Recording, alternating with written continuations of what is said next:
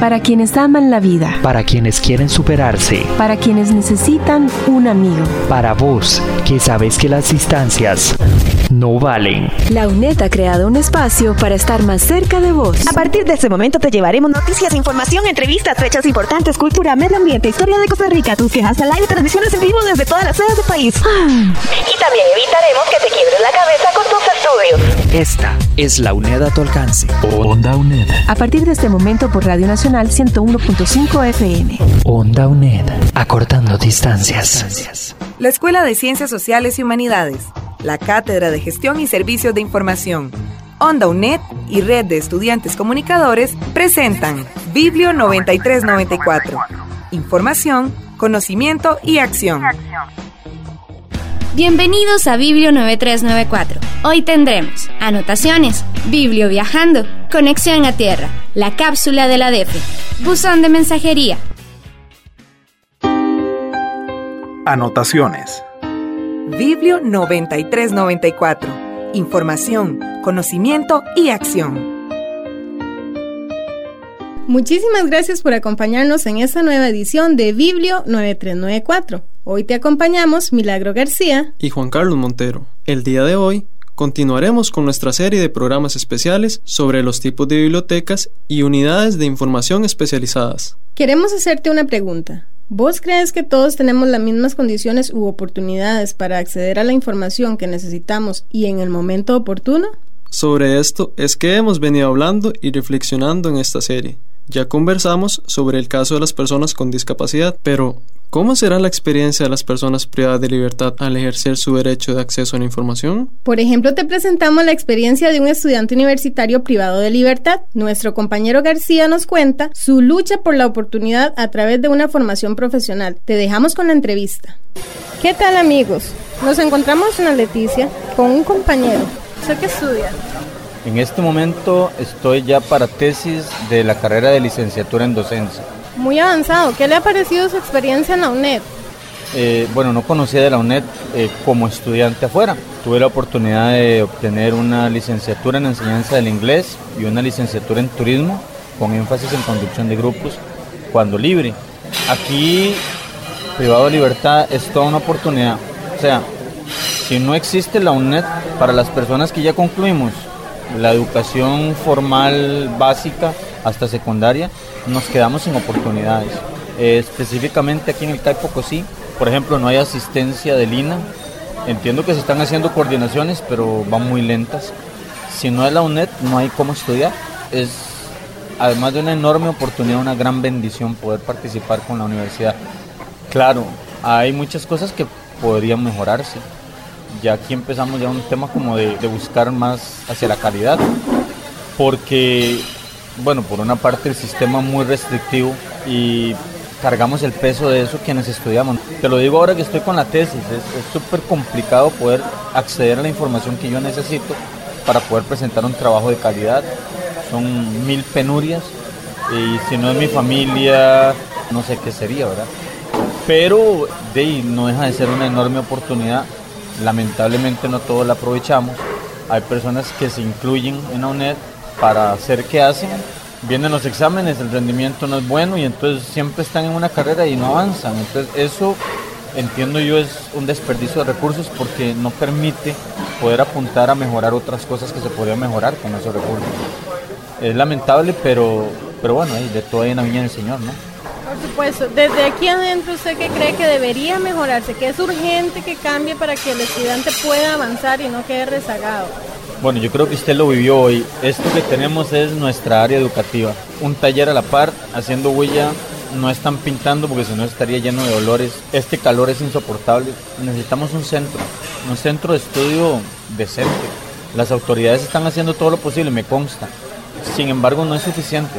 Yo creo que el centro está creciendo y va a crecer enormemente en el futuro cercano si se pretende seguir ofreciendo el servicio de universidad a través de la UNED, yo creo que debería comenzar a pensarse en, una unión entre instituciones o algo para crear un centro en donde haya una biblioteca, en donde haya acceso a, todos los instrumentos tecnológicos.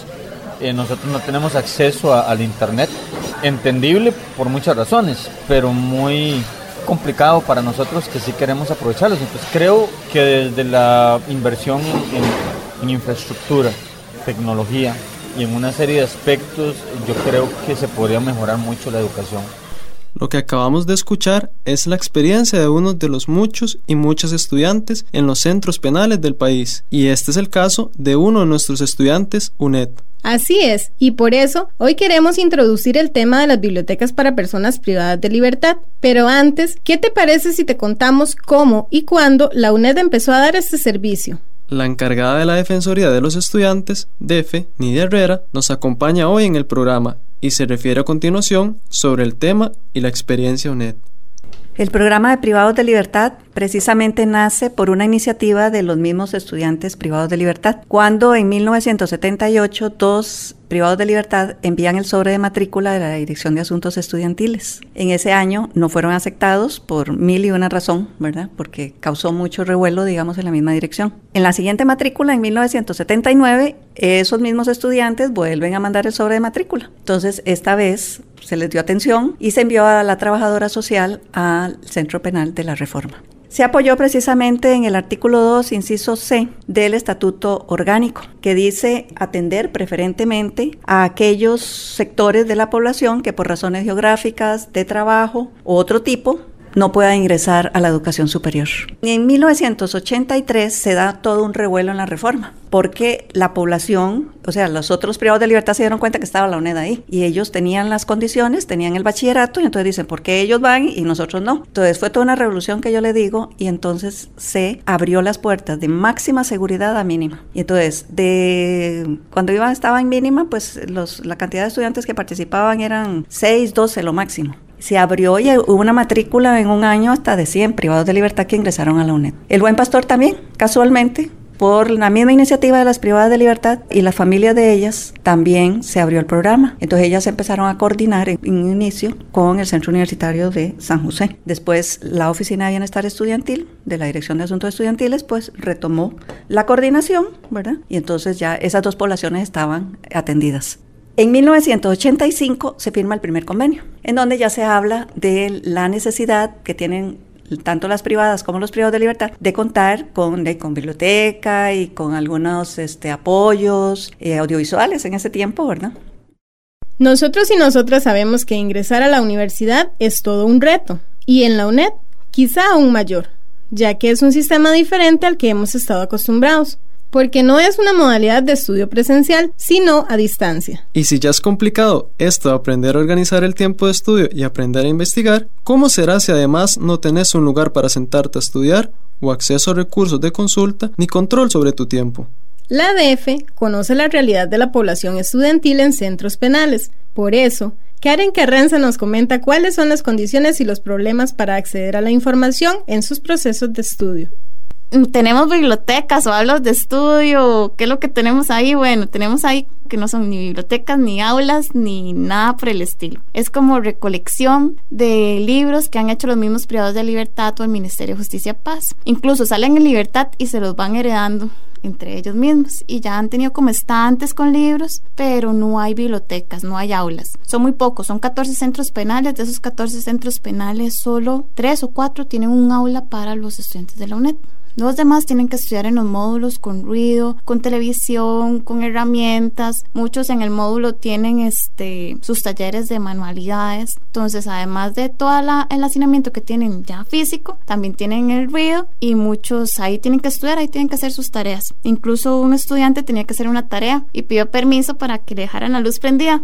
Ay, bueno, el otro día, ¿verdad? El pobre muchacho no apareció, ¿verdad? Porque me dejaron hasta medianoche con la luz prendida y todo el módulo no durmió. Entonces imagínate, hasta estudiar es una lucha constante. Dificultades de acceso a la información, muchísimas, porque muchos de ellos están totalmente vinculados del exterior. Muchos de ellos dependen de sus familias o cuando las familias no llegan, ¿qué hacen? Son esos estantes de libros que están ahí. No hay ninguna persona capacitada que les pueda decir, bueno, en tal libro vas a encontrar esta información o tal otra, ¿verdad? Este, a veces el encargado del área educativa, porque tiene información en educación, los puede orientar, pero imagínense en el Virilla teníamos un libro de la última generación en investigación y ellos no sabían y muchos estaban en su proceso de tesis y no sabían que ese libro les podía ayudar para eso. Porque no tenemos ni, ni adaptación social ni la UNED tiene los recursos humanos ni económicos para poner un bibliotecólogo como debería ser, ¿verdad? Y no tienen acceso a internet. Los equipos que tenemos son casi que máquinas de escribir. Hay voluntad política de cambiarlo, pero está ahí, ¿verdad?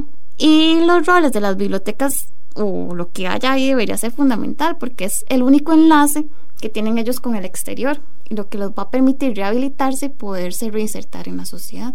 Sí, como estas bibliotecas son heredadas entre ellos, ¿verdad? Y, eh, y no tenemos material diverso, hemos visto que muchas veces las tareas se pueden solucionar con un diccionario, porque muchas veces las instrucciones no quedan claras. Una palabra a ellos se les hace un mundo y no tienen quien consultarles, entre ellos mismos. Y nos propusieron qué tal si hacíamos una campaña para recolección de diccionarios. Estamos recolectando diccionarios español, eh, español, inglés, español también, porque muchas carreras tienen spanglish, ¿verdad? Y la idea es recolectarlos en los centros universitarios de los centros universitarios los vamos a distribuir en los 14 centros penales. En los centros penales la Defensoría tiene delegado.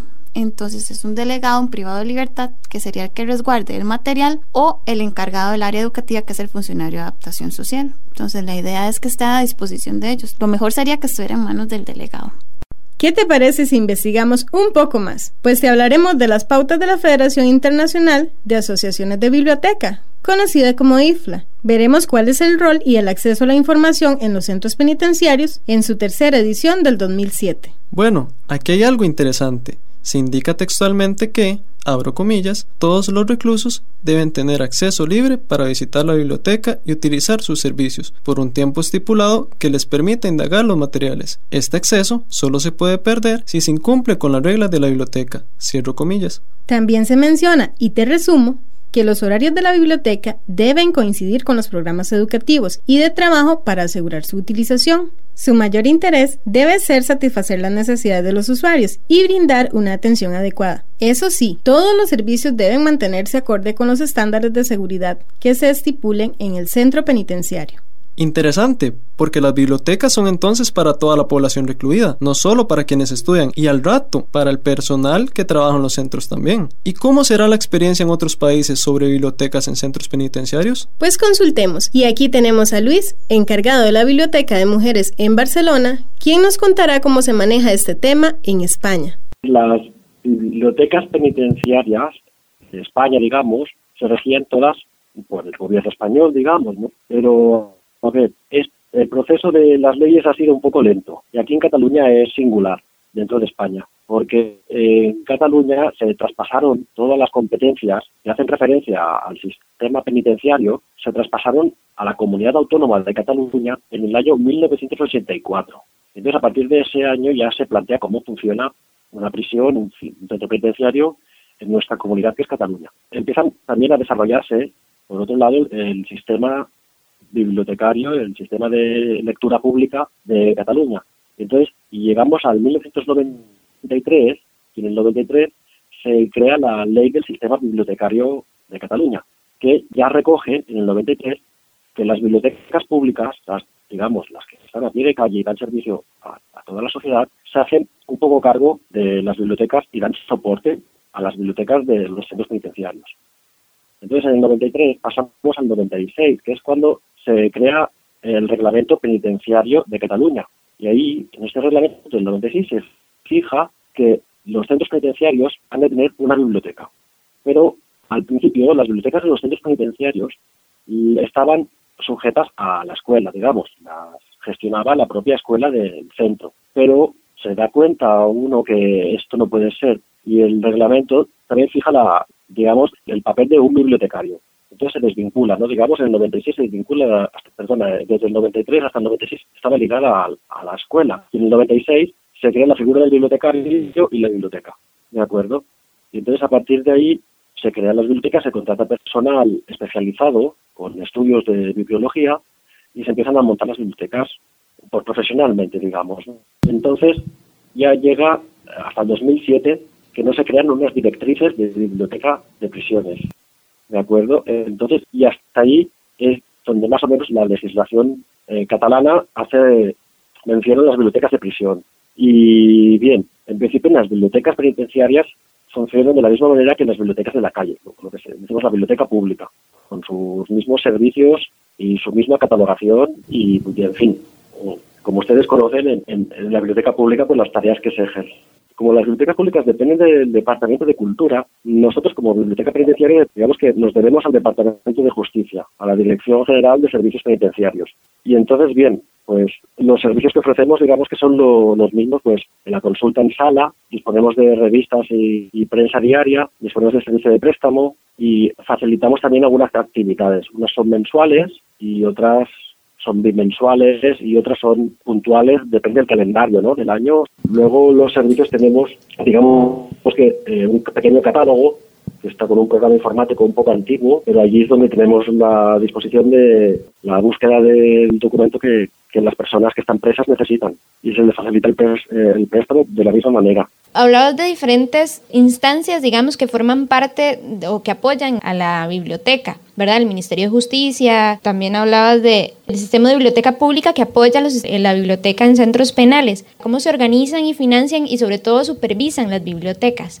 Bien, hasta entonces, a ver, la financiación iba por parte del Departamento de Justicia. Si bien es verdad que desde hace pues cosa de cuatro años se firma un convenio con el Departamento de Cultura. Entonces, el mismo sistema mm, de catalogación que usa las bibliotecas públicas de toda nuestra comunidad autónoma, Cataluña, digamos que nos, nos la licencia de este sistema informático, que se llama Millennium. Entonces, a partir de ahí vamos catalogando y podemos obtener la ficha bibliográfica del resto de bibliotecas públicas de, nuestro entorno, ¿no? Y la catalogación la hacemos ahí.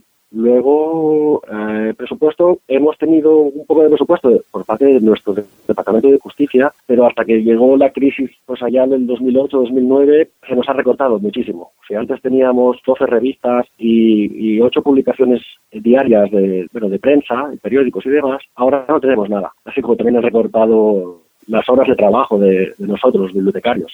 En este caso somos, en, Cataluña somos 12, me parece, bibliotecarios de prisiones, bibliotecarios y bibliotecarias.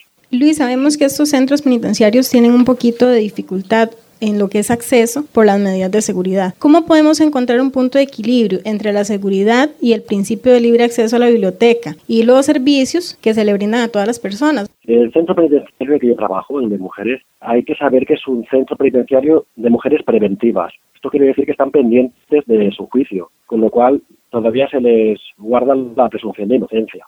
Entonces, es mucho más fácil en estos centros, en mi centro de trabajo, que las mujeres, como son preventivas, no existe peligro tan grave como en un penal más serio. Entonces, el acceso es mucho más fluido y fácil para todas, porque además se busca también que la biblioteca se encuentre ubicada cerca de, donde se desarrollan las actividades y donde está el colegio. Con lo cual, dependen en las horas, mujeres, las personas privadas de libertad que salen, pueden pasar en un momento u otro por delante de la biblioteca. Y de esta manera pedir su revista, pedir o consultar periódicos o, o usar ese servicio de préstamo. Investigar sobre las bibliotecas para privados de libertad nos permitió conocer su verdadera función, así como experiencias de buenas prácticas. En Costa Rica hay mucho por hacer y hay que aprender a hacer las cosas bien. Como profesionales o futuros profesionales tenemos la responsabilidad de informarnos sobre este y otros temas para poder atender las necesidades de las diferentes comunidades de usuarios, actuar de una manera ética y brindar asistencia en el acceso a la información.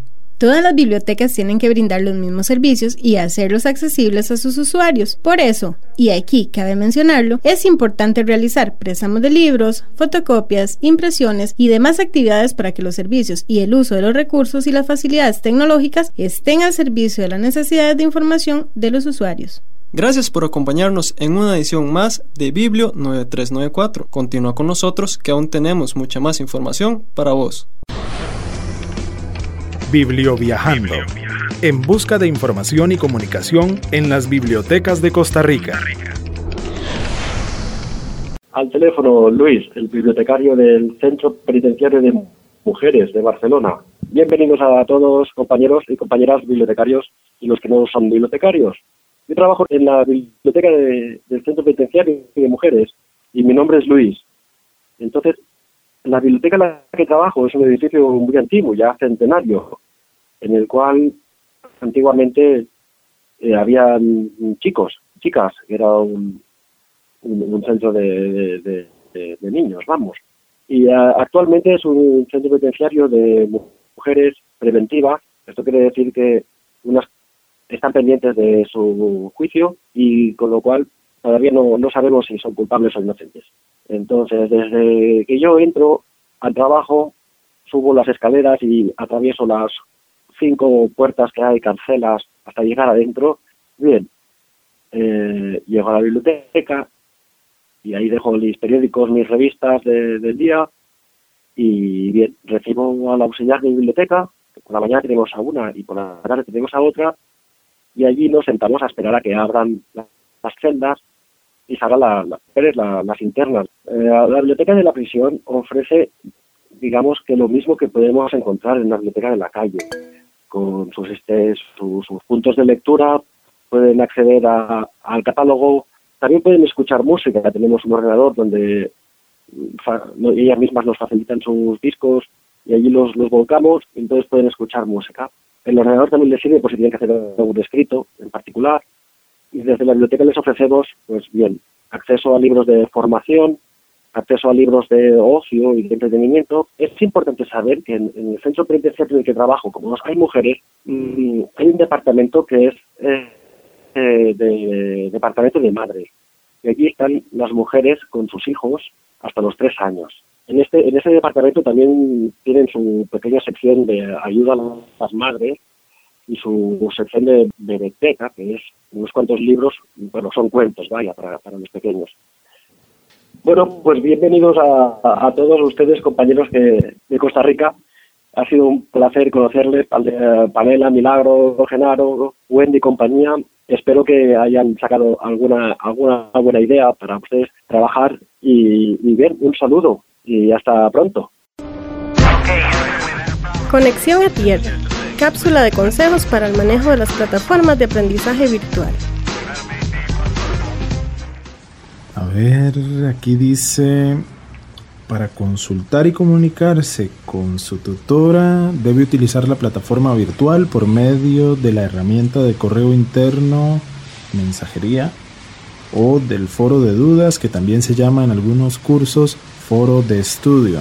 Mm, bueno, voy a aprovechar este rato que tengo el wifi del CU porque no tengo saldo y de necesito revisar esto, pero ya.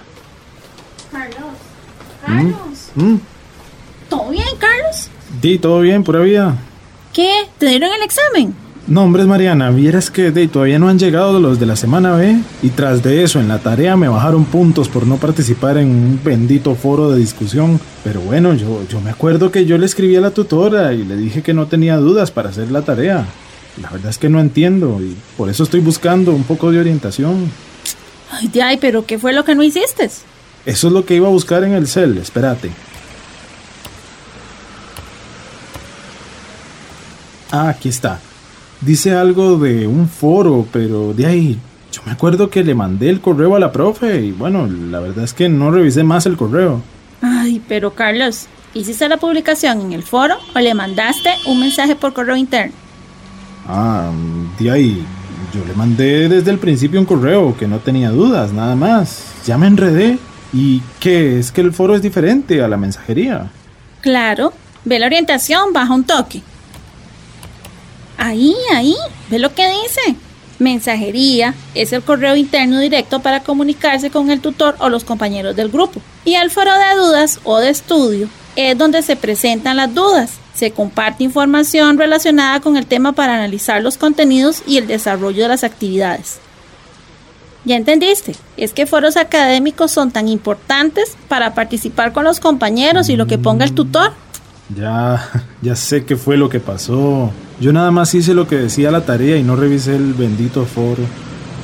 Entonces, no sé qué presentaron los compañeros y mucho menos las observaciones que les dio el tutor.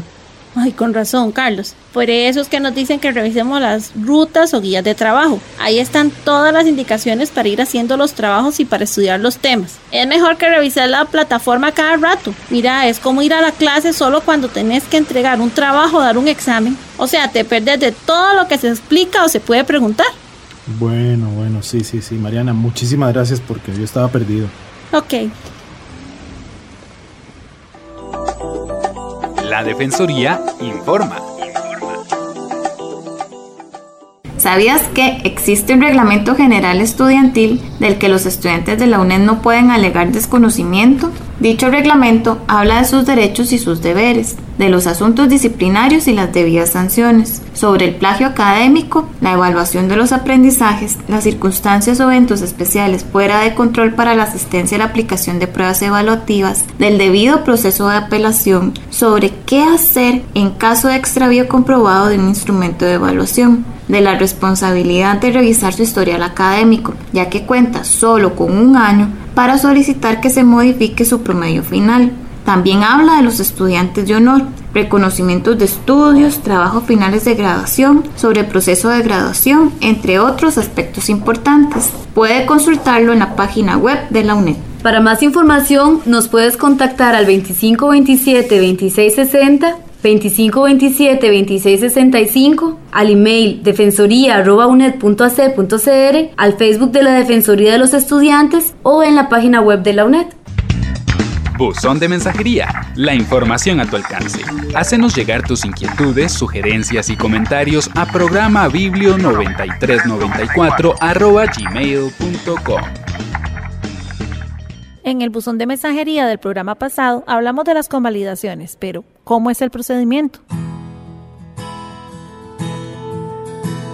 Pues él o la estudiante debe enviar una nota con la solicitud a la persona encargada de la carrera. La respuesta llegará al CU y se archivará una copia al expediente del solicitante en la oficina de registro.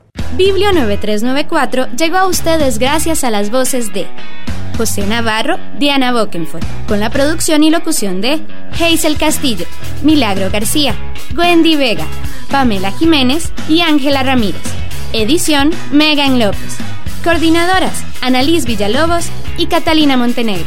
Gracias por acompañarnos. Los esperamos en nuestra próxima edición. Esto ha sido Biblio 9394. Información, conocimiento y acción, como solo Onda UNED te lo puede dar. Una producción de la Escuela de Ciencias Sociales y Humanidades, la Cátedra de Gestión y Servicios de Información, Onda UNED y Red de Estudiantes Comunicadores. Biblio 9394. Para vos, que sabes que las distancias no valen. Esta es la UNED a tu alcance. Onda UNED. Escúchanos de lunes a viernes por los 101.5 FM o desde cualquier computadora en el mundo por ondauned.com. Onda UNED. Acortando distancias.